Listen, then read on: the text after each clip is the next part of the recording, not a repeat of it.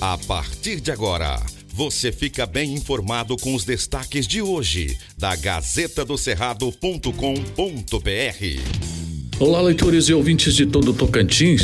Chegamos com as principais notícias desta quinta-feira, dia 23.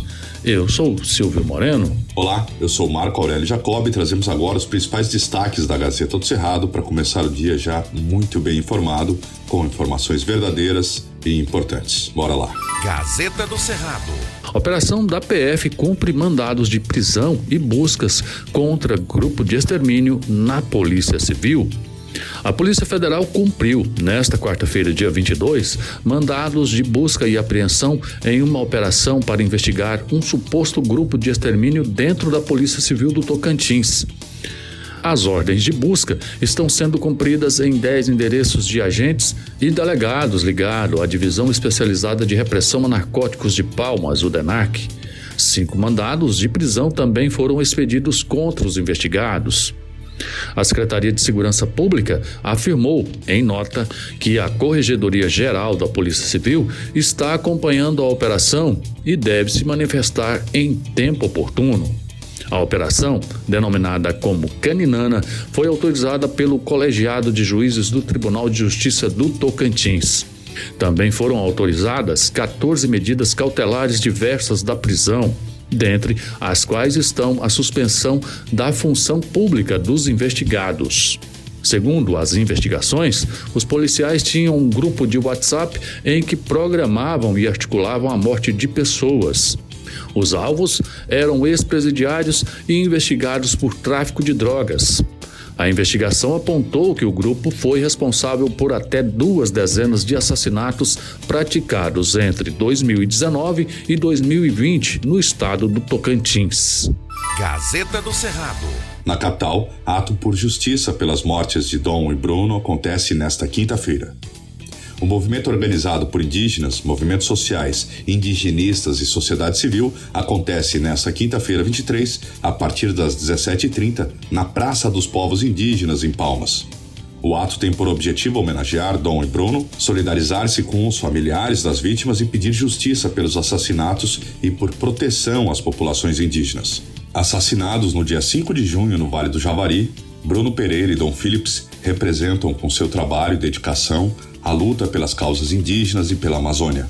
Na última sexta-feira, dia 17, foram identificados pela Polícia Federal os restos mortais de Bruno e Dom. E apesar da prisão de três acusados de cometer o crime, movimentos sociais permanecem no apelo para a continuidade das investigações sobre o caso de Bruno e Phillips, identificando a motivação e os possíveis mandantes. O caso gera indignação no país e no mundo. Veja mais detalhes na Gazeta do Cerrado. Gazeta do Cerrado. Tragédia em Dueré. Criança de 9 anos encontra arma embaixo de cama e mata o irmão com um tiro acidental. O adolescente Luiz Carlos de Oliveira Costa, de 12 anos, morreu após ser atingido por um tiro acidental disparado pelo irmão, de 9 anos. O caso aconteceu numa fazenda de Dueré, região sul do estado, na manhã desta quarta-feira, dia 22. De acordo com a Polícia Civil, a criança pegou a arma de fogo do padrasto, que estava escondida embaixo de uma cama. Os dois estavam sozinhos na casa quando o acidente aconteceu. O adolescente teria repreendido o irmão e disse para guardar o objeto. Os dois teriam puxado a arma ao mesmo tempo e um disparo acabou acontecendo. Luiz Carlos foi atingido no tórax.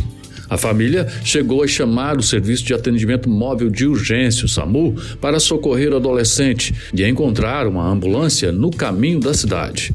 Os socorristas de Dueré tentaram reanimar Luiz, mas ele não resistiu ao ferimento. A arma, segundo a polícia, era um tipo de carabina de pressão adaptada para munição calibre 22. A Polícia Civil informou que, embora a situação configure homicídio culposo quando não há intenção de matar, trata-se de uma fatalidade e a criança não responderá pelo fato, pois é menor de 12 anos. Veja os detalhes na Gazeta. Gazeta do Cerrado. Colheita do milho no Tocantins pode ter uma produtividade 20% maior do que a do ano passado.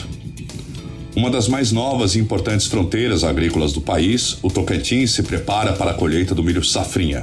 O período de plantio, que se iniciou após a colheita da soja, tem a perspectiva de superar a quantidade de grãos do ano passado.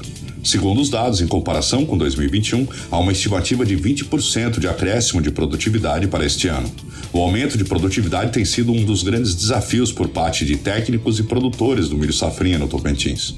Um dos principais fatores de sucesso no seu cultivo é a escolha correta da época do plantio e das cultivares a serem utilizadas em cada região.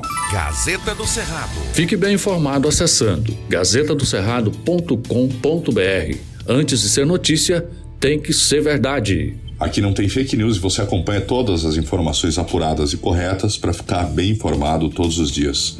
Acompanhe a Gazeta no Instagram, Facebook, Twitter e no YouTube, Gazeta do Cerrado, tracinho TVG. Obrigado por sua audiência e até amanhã. Estas e outras notícias você encontra na gazetadocerrado.com.br e nas redes sociais da Gazeta. Porque antes de ser notícia, tem que ser verdade.